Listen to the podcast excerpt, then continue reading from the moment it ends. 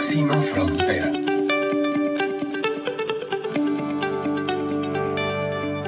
Hola a todos, es un placer saludarlos y recibirlos en este espacio llamado Próxima Frontera, el podcast que invita a personajes de diferentes áreas con backgrounds y entendimientos del mundo diferentes y nos sentamos a conversar un ratito como amigos de los temas que nos interesan y sobre todo encontrar formas de hacer lo que hacemos más divertidas, más productivas, diferentes. Eh, y hoy tengo el gran placer de recibir al el director ejecutivo de Fundes, el señor Elfi Torres, a quien tuve el gusto de conocer hace unos meses y he podido conocer además del trabajo de más de 20 años que, que, que ha tenido liderando la organización Fundes. Fundes es eh, una organización que ahora les presentaremos que trabaja sobre todo con pequeñas y medianas empresas. Así es que nuestro programa de hoy tiene que ver con usted, señor, que tiene una pulpería, o con usted, señora, que tiene un negocio de, de, ropa, con usted que tiene empresas de servicios em, y con personas como yo también, que tenemos 25 años de trabajar en este mercado y al menos 15 de tener pequeñas y medianas empresas que sacar adelante. Por eso me siento muy afortunada de tener esta entrevista porque me incluyo en el grupo de las pymes y quisiera presentarles entonces a Elfi Torres, eh, que a quien le agradezco sacar eh, su ratito para acompañarnos en Próxima Frontera. Muchas gracias por, por invitarme. Bueno, el es mexicano también, eso se me olvidó decirles, pero creo que ya tiene bastante tiempo de vivir por acá con nosotros, ¿cierto, Elfi? Sí, sí, como 13 años, 13 años ya en Costa Rica. Perfecto. Las pequeñas empresas, em, a ver, son difíciles de definir, ¿verdad? Yo, yo, creo que hay diferentes definiciones según el organismo que lo, que lo esté midiendo. En Fundes, si nos comentas eh, cuál es la esencia del trabajo de Fundes y cómo definen a las empresas con las que trabajan. Bueno, eh, mira, efectivamente el, mundo este de las pequeñas empresas es, complejo. O sea, yo creo que todo mundo cuando empieza, eh, siempre lo que llama la atención es que son la mayoría, etc. pero es mucho más complejo que eso. En el caso de Fundes, y, ahí eh, eh, voy, a, voy, a, partir para responder tu pregunta, eh, efectivamente es una iniciativa que se creó hace ya 35 años y la idea este, hoy parece muy pues obvia y, en estos días más, pero hace 35 años no se hablaba tanto de, de, esta, digamos, importancia de, de, apoyarlas o de fomentarlas. Eh, y la idea era, insisto, que ahora suena muy como normal, pero hace 35 años se fundó con la idea de, de, de, apoyar el desarrollo, el fortalecimiento de pequeñas empresas, específicamente en América Latina, como una forma de ayudar al desarrollo eh, económico y social de los, de los países. O sea, en, lugar de dar, este, eh, digamos, digamos, un apoyo solamente filantrópico, que también es, eh, pues en nuestros países es muy necesario, lo que se quería era como sembrar y crear como una cascada de, beneficios. ¿no? Entonces tú eh, fortaleces empresas, esas empresas pueden crear empleos, pueden crear ojalá buenos empleos, con eso eh, pues simplemente ayudas a distribuir, a generar y a distribuir la riqueza. y obviamente la, el, bueno, ese fue el origen, y hay un montón de cosas que en 35 años se han, se han intentado. Que primero era, bueno, ¿cómo les ayudas? ¿A quién le ayudas? ¿no? ¿Qué es una pyme? ¿Cuáles son sus problemas? Y yo creo que Fundes en sus orígenes, pues invirtió mucho. Hoy, en realidad, en, Google tú pones eh, cuántas empresas hay y te sale un montón de información. Hace 35 años, la mayoría de los países ni siquiera las contabilizaban. Eh, y entonces el, punto de partida era, eh, pues, este, de, lo que de, lo, de lo que en ese momento se dieron cuenta, pero hoy también es un lugar común, es que en América Latina, cuando tú hablas de pymes, en realidad no puedes dejar eh, fuera a la micro, porque en realidad ahí está la inmensa mayoría. En, promedio, este, en todos los países, cualquiera que, elijas, e, este, el 95% de todas son micro. O sea, quiere decir que pueden, como tú decías, eh, cada país también elige cómo clasificarlas, pero en términos generales podríamos decir que es por, número de trabajadores.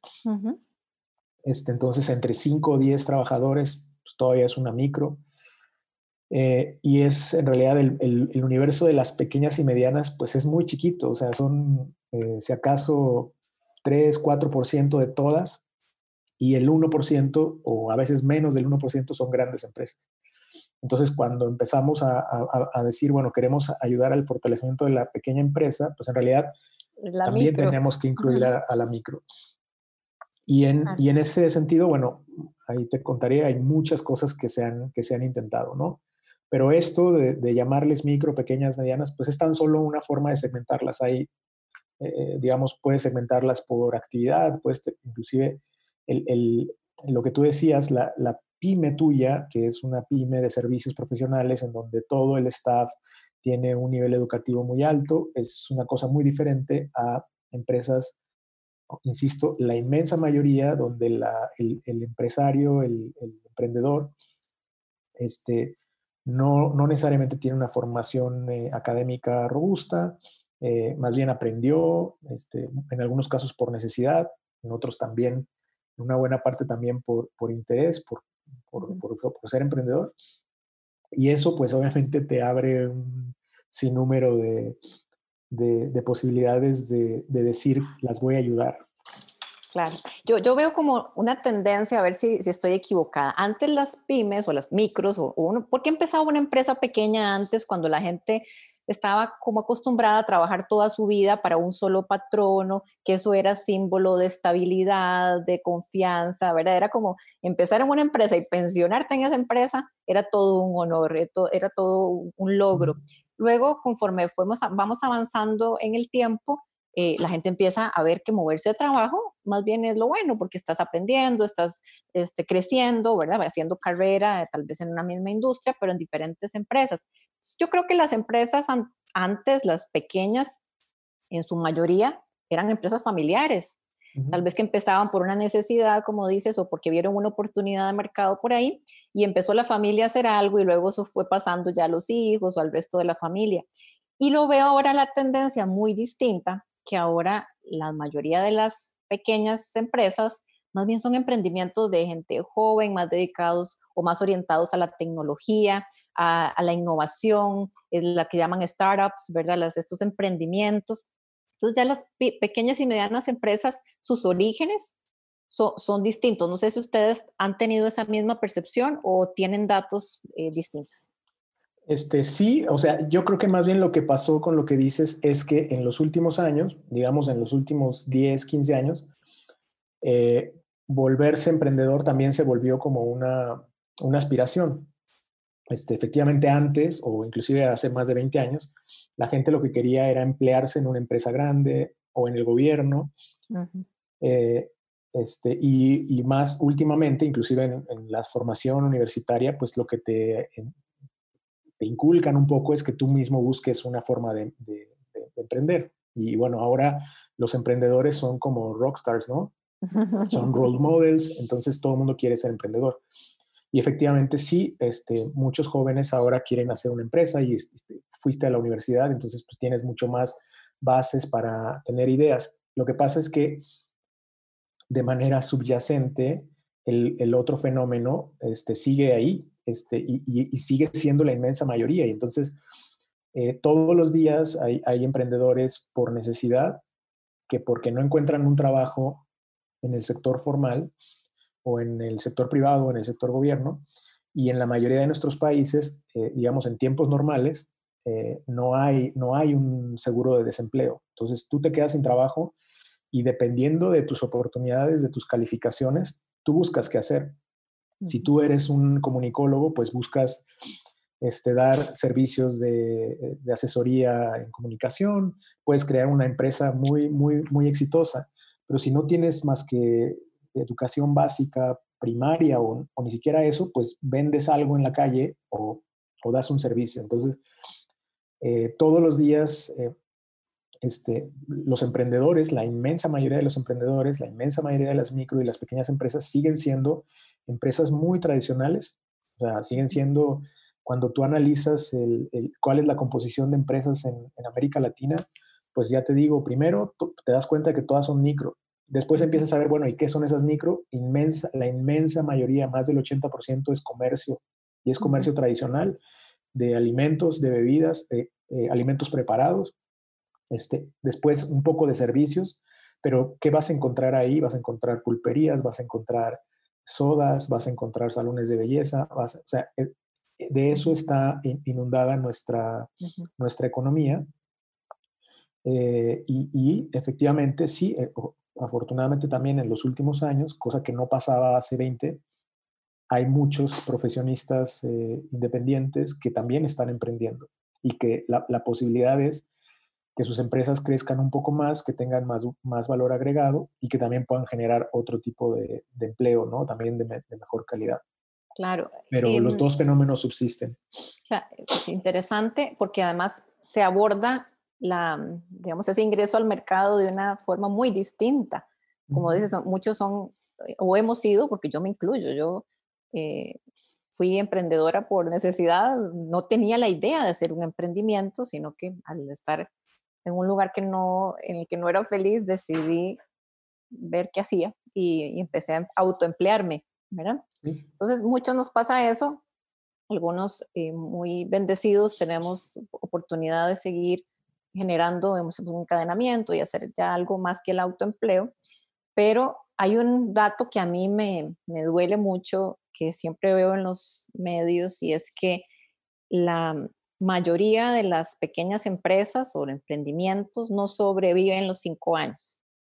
Y si ya vemos que hay muchos, imagínate los que había o los que pudieron haber habido, porque en los primeros cinco años la mayoría eh, se hunde por alguna u otra razón. Es, esa es una, una cifra que también ustedes manejan en Fundes o ya han ido mejorando los números.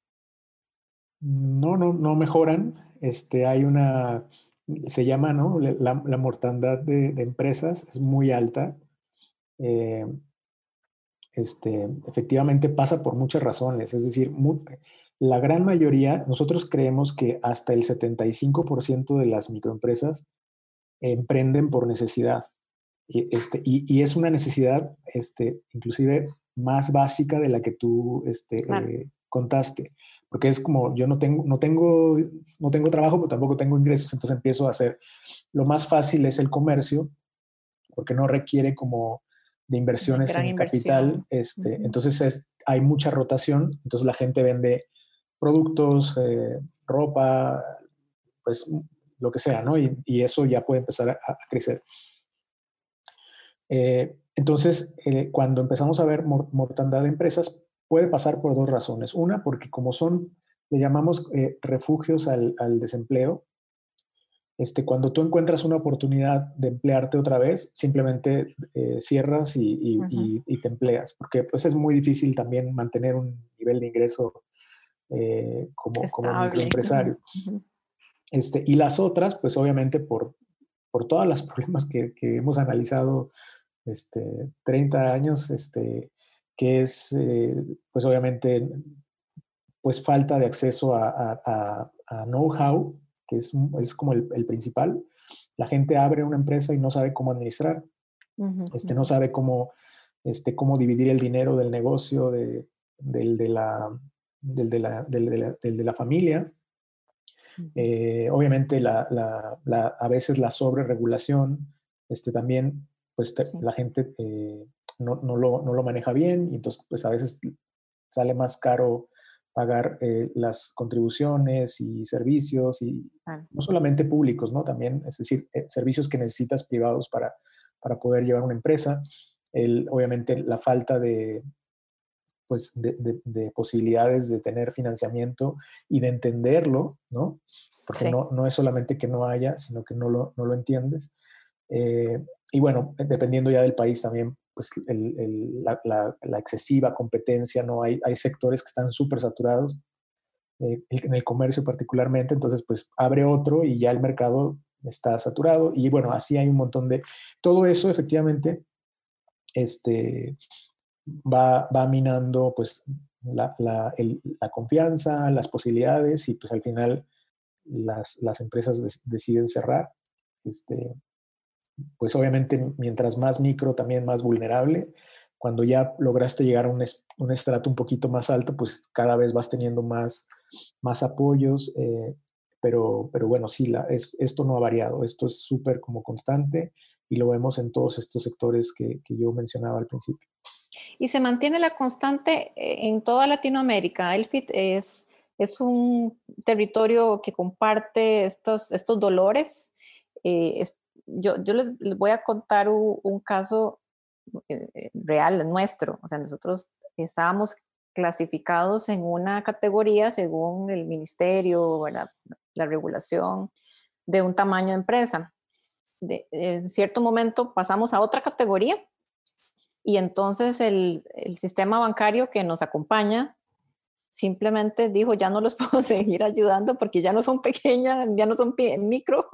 Entonces es como uno dice, wow, que el sistema no está listo para acompañarte a crecer, el sistema está esperando que vayas decreciendo o que vayas a morirte porque no está preparado para irte acompañando y wow, ya pasaste a otra, otro nivel, qué bueno, ahora cuál es el siguiente, entonces esos son los estímulos para el siguiente.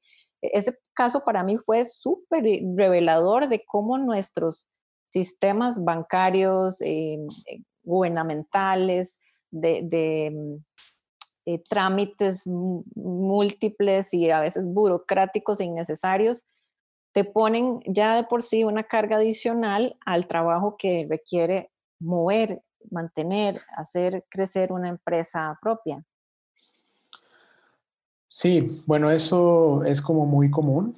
Este, efectivamente, lo, lo, que pasa es que, que y, y, ahí me, me, voy como un poco hacia atrás, o sea, cuando, cuando yo empecé a, hace muchos años, como, como a decir, bueno, ¿cuál es el propósito de, de, de, de apoyar a las pequeñas empresas, ¿no? O sea, ¿a quién se le ocurrió como eh, y la verdad es que el, propósito de, apoyar, porque como tú dices, en toda la historia de la humanidad ha habido pequeñas empresas, eh, ha, habido sistemas, eh, por ejemplo, en, Europa o, más recientemente en Asia, donde, o sea, claramente se, entendió muy bien como el, papel que juegan en, la sociedad y en la, economía. Y, la verdad es que fundamentalmente es empleo.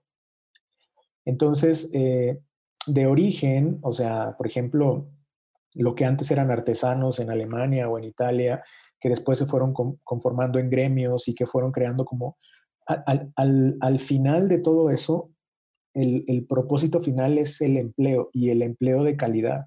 Entonces, eh, digamos, ese es, un, ese es un objetivo como muy, muy claro de política este, que, el problema es que en la dinámica de los países y de las economías y los vaivenes de, gobiernos, en realidad eh, cualquier actividad económica entra como en la misma bolsa de el otro propósito que es también el ayudar en la recaudación. Entonces, eh, cuando no está como muy claro, eh, pues efectivamente es, es, muy difícil trazar siempre la línea como de cuando pasas de micro a pequeña, cuáles son las implicaciones, porque no es que por un día que tuviste un empleado más o... Claro, cambió todo. 100 monedas más, unidades más, ya cambió, ya cambió todo.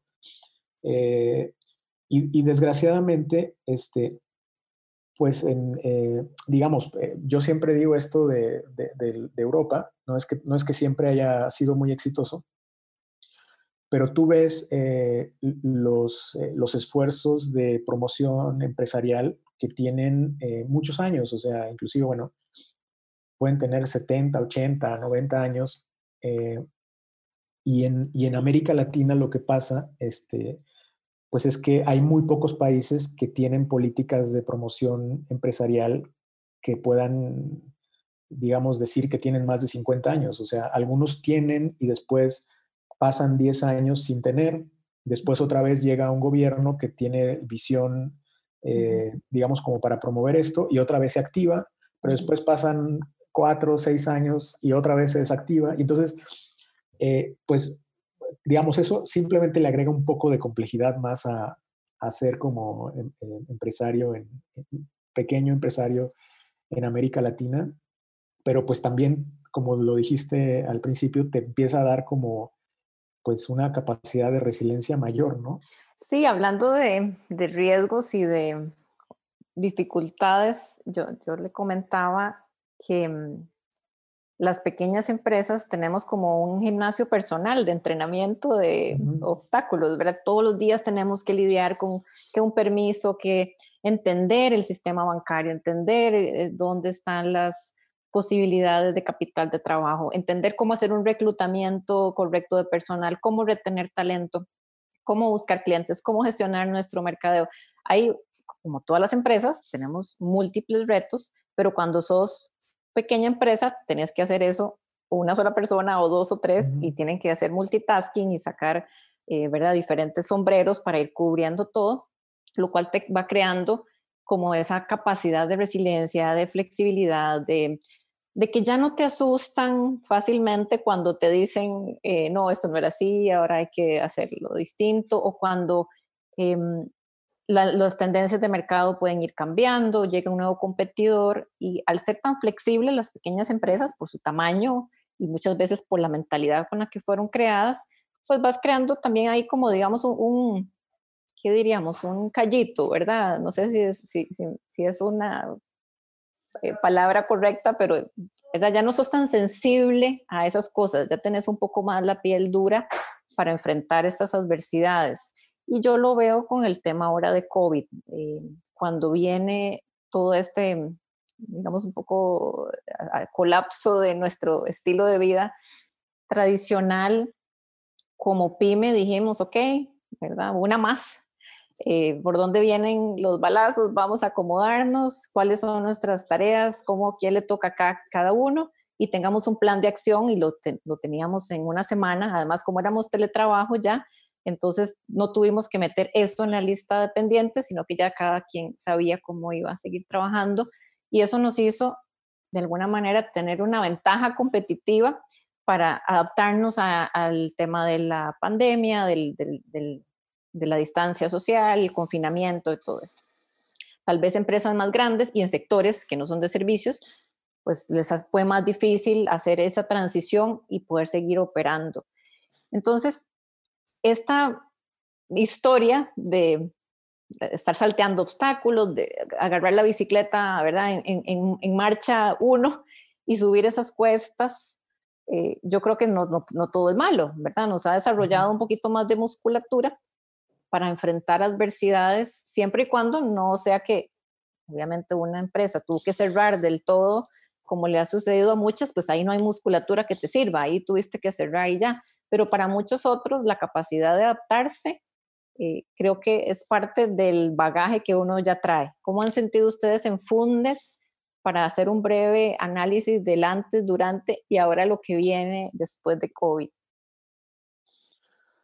Bueno, yo creo que eh, a reserva de sonar como trillado, este, nada de esto eh, estaba como en ninguno de, los, de las rutinas de ejercicios eh, que hayan podido hacer muchas, las mayorías, la mayoría de las, de las pequeñas empresas, ¿no? O sea, eh, efectivamente, entre más digitalizada, con más acceso a tecnología, no solamente entre los colaboradores, sino entre sus clientes y, ellos, pues obviamente el, el, efecto este, es menor. O sea, todas las empresas se han visto afectadas, pero si tú ves desde la más, eh, digamos, eh, moderna, con más acceso a tecnología, con más digitalización de procesos, eh, de procesos en general, tanto internos como de entrega de, su servicio o su producto, pues el, efecto o llegó más tarde o, llegó menor, ¿no? Inclusive en algunos casos hasta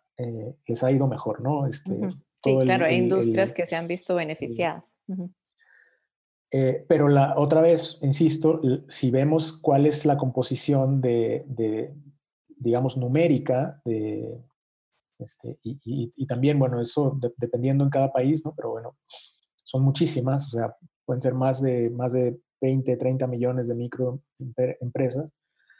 Eh, para lo que no teníamos como una como una solución era para una situación en la que en todos lados eh, los mercados se, pues, se, se, desaparecieron, ¿no? O sea, es decir, este, tu cliente habitual, este, si estás pensando como en un, en un comercio de lo más tradicional, que tienes un establecimiento con, una, con, un acceso, donde todos tus productos están ahí, donde la gente, eh, digamos, tú eres un, eres un empresario donde tu modelo es de destino, o sea, la gente va a ir a comprarte ahí. Este, pues eh, en, realidad lo que pasó es que se, se desapareció la gente eh, y obviamente si, lo que pasa es que la inmensa mayoría de las empresas, y esto pasa en todos los tamaños, pues lo que tienen es flujo para una semana. Este, los muy, muy afortunados tienen eh, flujo para un, mes y ya, digamos, como la cúspide de la pirámide, dos meses, ¿no? Eh, entonces, eh, sí es una situación muy atípica, donde, donde todo lo, lo, que, pues en los últimos cinco años sobre todo, que me parece que fue el tipping point de empezar a hablar de disrupción y tecnología, eh, de todos estos esfuerzos por cerrar brecha digital, por empezar a, digamos, a, sustituir procesos presenciales por procesos más virtuales, en ese momento como pensando en, en eficiencias o en cómo puedes crecer más, pues ahora de un día para otro se vio como la necesidad de, bueno, ojalá que lo hubiera tenido. Este, el tema es que no hay modelos eh, que resuelvan como las necesidades como de esa gran masa de, microempresas. y Estoy pensando desde la pulpería a la panadería, al salón de bellezas, a la soda, al, taller mecánico, a la tienda de, digamos, de ferreterías. Eh, porque ahí la brecha entre una empresa, eh, digamos, como la tuya, donde pues tienes una cuenta de, banco y entonces tus clientes te pagan, eh, pero también puedes atenderlos por una videollamada eh, y les puedes mandar un informe y les puedes mandar el, video y les puedes mandar el audio. En realidad eso es una realidad muy diferente para el 3, 4% de las empresas eh, y el resto, pues en realidad, ¿qué ha pasado? Sí, la verdad es que de manera sorprendente nosotros que, continuamente buscamos también cerrar esa brecha de digitalización, pues la verdad es que de manera muy sorprendente muchas de ellas empezaron a vender por, eh, por Instagram, por WhatsApp, este, de manera como, como, como un poco quitándote todos tus miedos, pero pues porque no tenías otra, otro canal de, de, venta, pero de todas maneras sigue siendo una, un porcentaje muy, muy pequeño de todos, ¿no?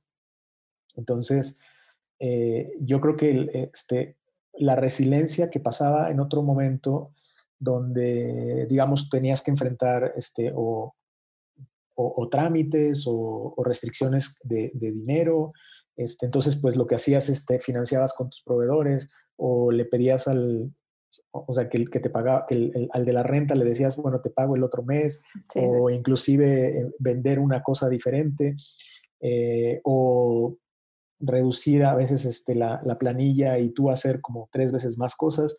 Todas esas cosas hoy, este, por supuesto que sirven, pero no están resolviendo el problema. no son suficientes. No son suficientes. Y, y, bueno, lo que ha puesto como de manifiesto es como las brechas que tenemos eh, en, en, esta composición de, de empresas. Este, y yo me acuerdo hace 20 años, cuando hacíamos como análisis comparativo de cómo se ven las microempresas en, no sé, en Alemania, en Japón, pues tú veías, sí, un montón de empresas, pero de servicios profesionales, de servicios de ingeniería, de, eh, y, muy poquitas, o sea, mucho menos microempresas.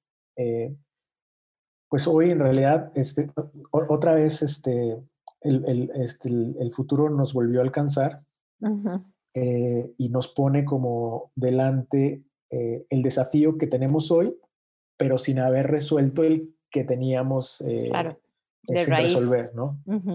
Sí. Yo escuché hace unos días en una entrevista o leí el concepto de desglobalización. Mm. Cuando más bien llevamos años empujando hacia la globalización y que entonces te dedicas solo a un monocultivo y entonces exportas a todo el mundo y al final no se produce casi nada en el país, sino que estamos orientados a producir microprocesadores e insumos médicos o orientados al turismo, como el caso de Costa Rica, y mucho de lo que necesitamos para subsistir viene de fuera. Esa era como la tendencia, cada vez más, más, más fuerte. Y ahora las fronteras cerradas, el comercio internacional reducido, los aeropuertos eh, bloqueados, ¿Qué tanto sentido para ustedes tiene este concepto de desglobalización y esta invitación a volver a mirar a lo local, a volver a apoyar al panadero, al verdulero de la calle eh, de donde vives, ¿verdad? del vecindario, ir a la pulpería en lugar de buscar formatos de supermercados grandes?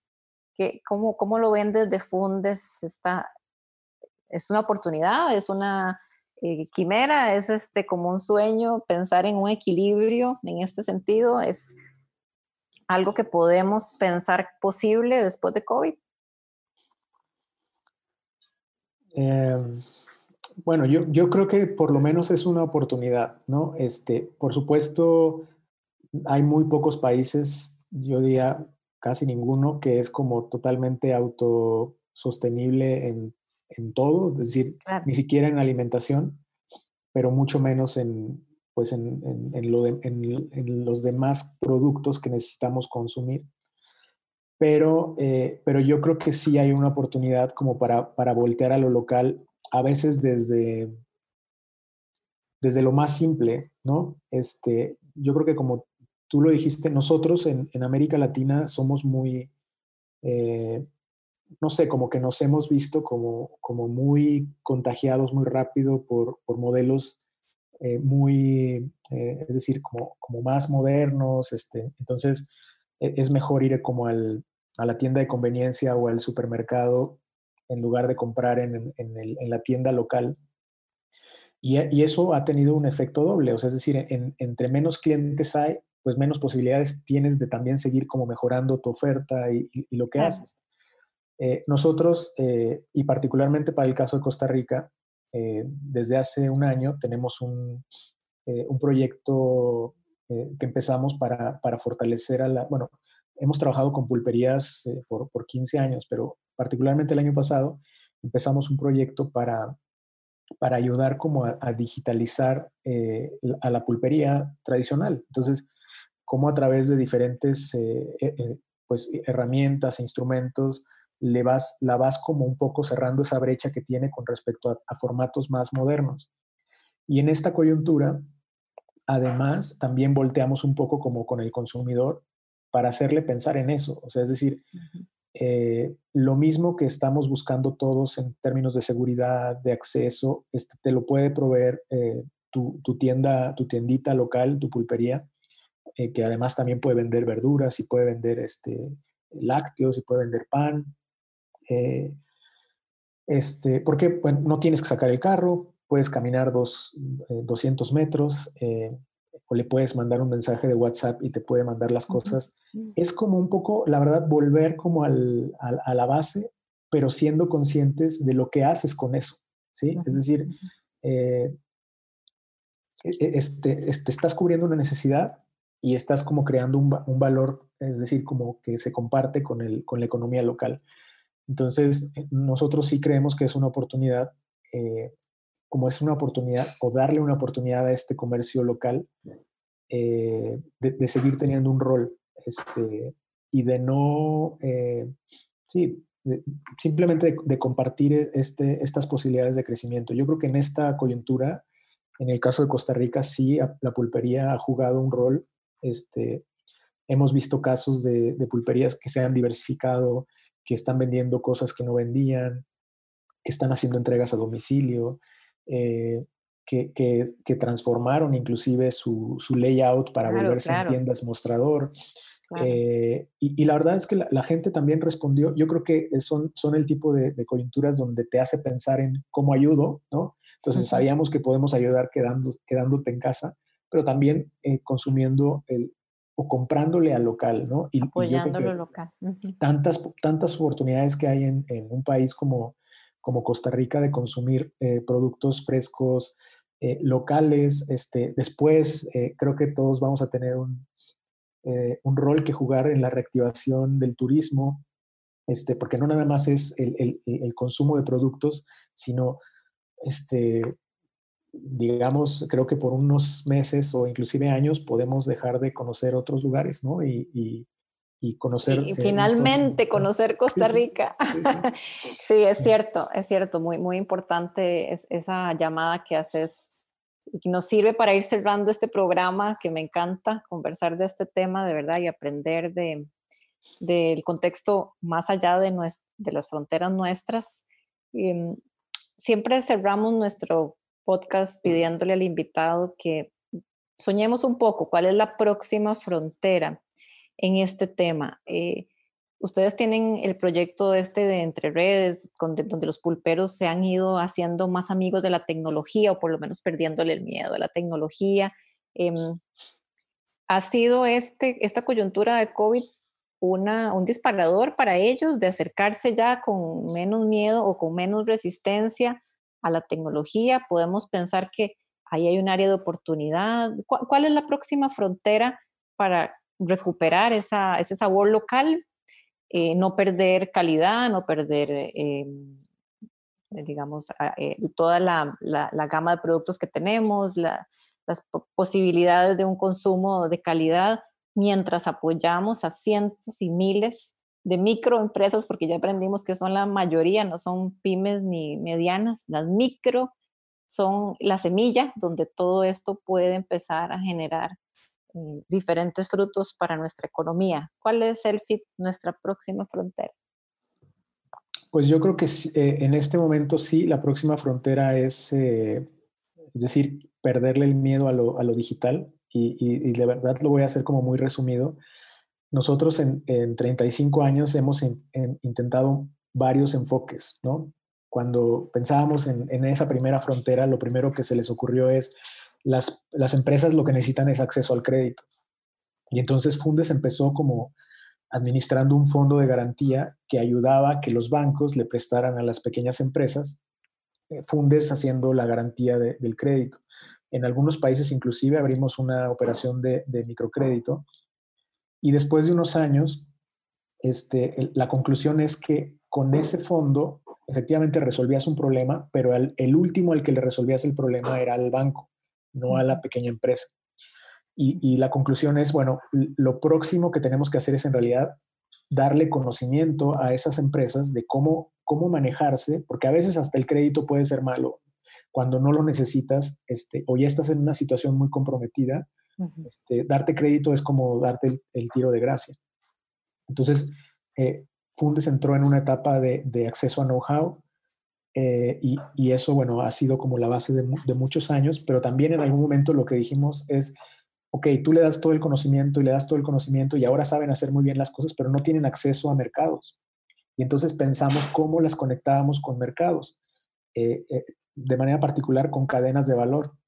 Entonces, por los últimos 15, 20 años, nos hemos asociado con empresas grandes, que son las empresas anclas, que en su cadena de, de valor tienen micro y pequeñas empresas que pueden ser los distribuidores, inclusive con el caso de las pulperías, pero también pueden ser proveedores.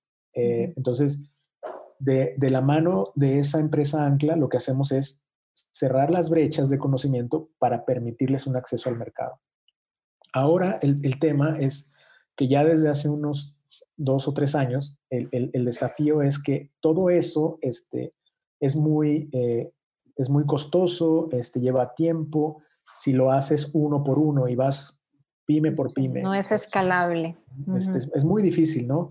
Este, nosotros, eh, el proyecto más grande que hicimos era para 40 mil y eso ya es un número muy grande, pero solamente pulperías en América Latina puede haber 10 millones, ¿no? Entonces, eh, eh, nosotros empezamos a pensar en, cómo la tecnología podía ayudarnos en, cerrar esas brechas, pero conforme hemos avanzado en esta coyuntura, nos dimos cuenta de que no solamente es necesaria para poder ayudarles en términos de know-how, sino inclusive para insertarse de manera eficiente en esos mercados.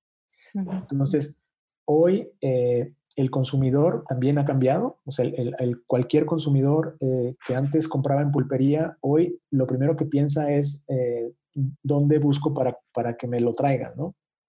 Entonces, yo creo que la próxima frontera es, en, y, estamos ya trabajando en eso, es cómo le provees de, digamos, de un, de un ecosistema de soluciones tecnológicas que integren sus procesos de negocio, pero también su relación con el consumidor y con el cliente final, porque independientemente de que cuánto tiempo dure esto en, solucionarse, eh, de todas maneras el, chip de la gente ya cambió.